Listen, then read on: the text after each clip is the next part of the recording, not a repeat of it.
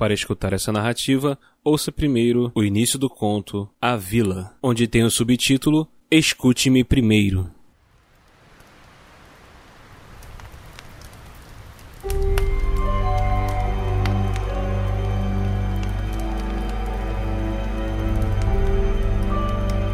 Muito bem, você decidiu seguir por este caminho.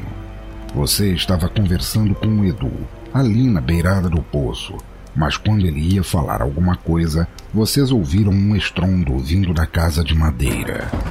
Quando você olhou, Vicente já estava ajudando Leandro a se levantar do chão e a Jaqueline estava com eles. Parece que ele havia conseguido abrir a porta da casa.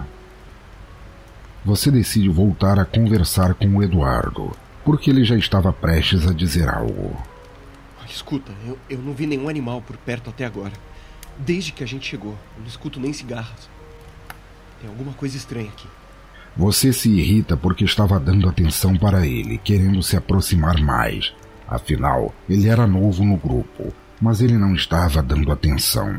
Então você o deixa sozinho. Quando você olha para a casa, Jaqueline está sozinha na frente da porta. Ela parece apreensiva, ao se aproximar dela, você pega em seu ombro e pergunta o que está acontecendo. Ai, que susto! Os meninos foram lá dentro, eles ouviram um barulho e foram ver o que era. Eu tô preocupada. Você diz que deve ter sido só a imaginação deles. Então, Leandro vem correndo para fora de casa. Gente, tem uma garota. Ela tá muito mal. O Vicente ficou lá olhando ela enquanto eu vim buscar a ajuda de vocês. Você logo questionou: Como assim mal? Vem comigo, eu explico no caminho. Pega um pano limpo porque vamos precisar. Você vem, Jaque? Eu vou esperar vocês aqui. Muita gente só vai atrapalhar. Então você pegou um pano limpo e entrou na casa com o Léo. Depois de seguir por um longo corredor, iluminado apenas pela luz da fogueira e da lua, vocês passaram por umas duas portas, enquanto Leandro explicava que haviam encontrado uma garotinha ajoelhada numa poça de sangue. Parece que Vicente viu que ela estava com o rosto ensanguentado e mandou Leandro voltar e pedir ajuda, além de alguma coisa para estancar o sangue. Quando vocês chegam na última porta, ela está aberta. Quando entram, não havia nada, nem sinal de Vicente, nem da garota, muito menos de sangue. Ué, cadê? Ele ficou bem aqui com a garotinha. Que estranho. Você logo diz que eles inventaram essa história. Isso é bem a cara do Leandro. Não inventei nada. Por que eu inventaria algo tão sério? Tá certo. Às vezes eu passo dos limites. Mas aí já é demais, né? Vocês são interrompidos por um grito vindo lá de fora. Voltam correndo pelo mesmo caminho e encontram a Jaqueline olhando para dentro do poço. Eduardo, ele caiu dentro do poço. Vocês correm até lá e começam a gritar pelo Edu. Fala aí, cara. Tá tudo bem? Fiquem calmos. Eu tô bem, só alguns arranhões. Alguma coisa amorteceu minha queda. Meu Deus do céu! O que, que foi? O que, que houve? O que aconteceu? É calma. Eu tô bem. Não, foi nada. Eu só me assustei com o lugar. É, pessoal, tem uma abertura aqui. Acho que deve dar em algum lugar. Eu vou investigar para ver o que, que eu acho.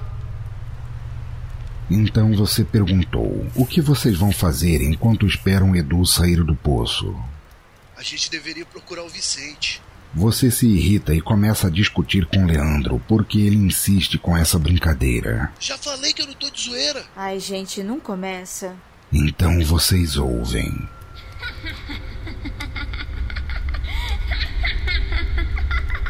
Vocês três olham juntos para a casa de madeira e veem uma garotinha olhando para vocês. Ela está descalça, seu cabelo liso e escuro desce pelo rosto. Usa um vestido preto longo e segura uma boneca desbotada e caolha. Depois de alguns segundos, a garota corre para dentro da casa, sumindo na escuridão. Você decide correr atrás dela. A aonde você vai? Você viu aquilo? Ela não parece desse mundo. Você não acredita em fantasmas, e ainda está com raiva porque Leandro não se importou nem com o Edu, preso lá embaixo, e nem com a Jaque, que está preocupada. Imediatamente você grita a Leandro para ele parar de brincadeira e chamar o Vicente. Eu já disse para vocês que ele sumiu. Ele estava lá, depois não estava. Eu não sei onde.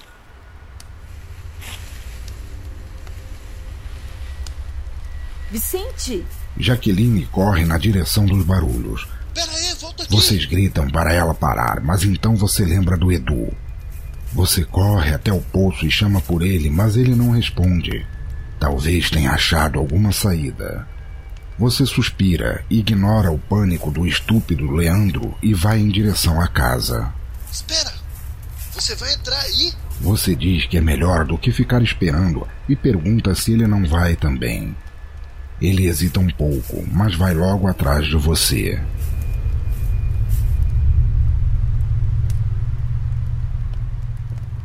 A casa estava como antes, vazia e com pouquíssima iluminação. Leandro estava mais assustado que criança vendo filme de terror. Você ainda fala para ele que deveria ser mais homem. Afinal, estava se borrando por causa de uma garotinha. Como assim? Olha a situação que a gente está.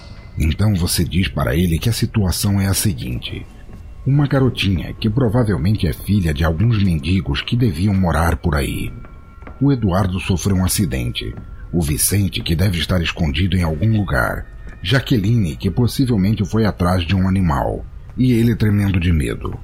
No fim, você é a pessoa mais sensata. Vocês chegam no último quarto novamente. Tem um lençol branco cobrindo alguma coisa bem no centro do quarto. Algo que parecia ser uma criança. Você imediatamente se aproxima dela exigindo explicações, enquanto Leandro ficou escorado na porta. Você aproxima sua mão até segurar filme o lençol. Então puxa com força e o que estava por baixo dele era apenas um manequim. Um vento muito forte veio do corredor. Você olha para a porta e alguma coisa puxa Leandro. Ele tentou se segurar na porta, mas não consegue aguentar e começa a ser arrastado pelo corredor. Você tenta ir em direção a ele, mas algo segura teu pulso. Era a mão do manequim. O medo já tomou conta de você, então a cabeça do manequim rapidamente vira-se em tua direção. Ela tinha os olhos completamente escuros. Ela sorri para você, com os dentes afiados à mostra. A porta bate com força. Você até tenta gritar, mas tuas cordas vocais estouram. Teu pulso começa a esmigalhar e você sente algo te dilacerando por dentro. Em poucos segundos, a última coisa que você vê é o vazio nos olhos do manequim.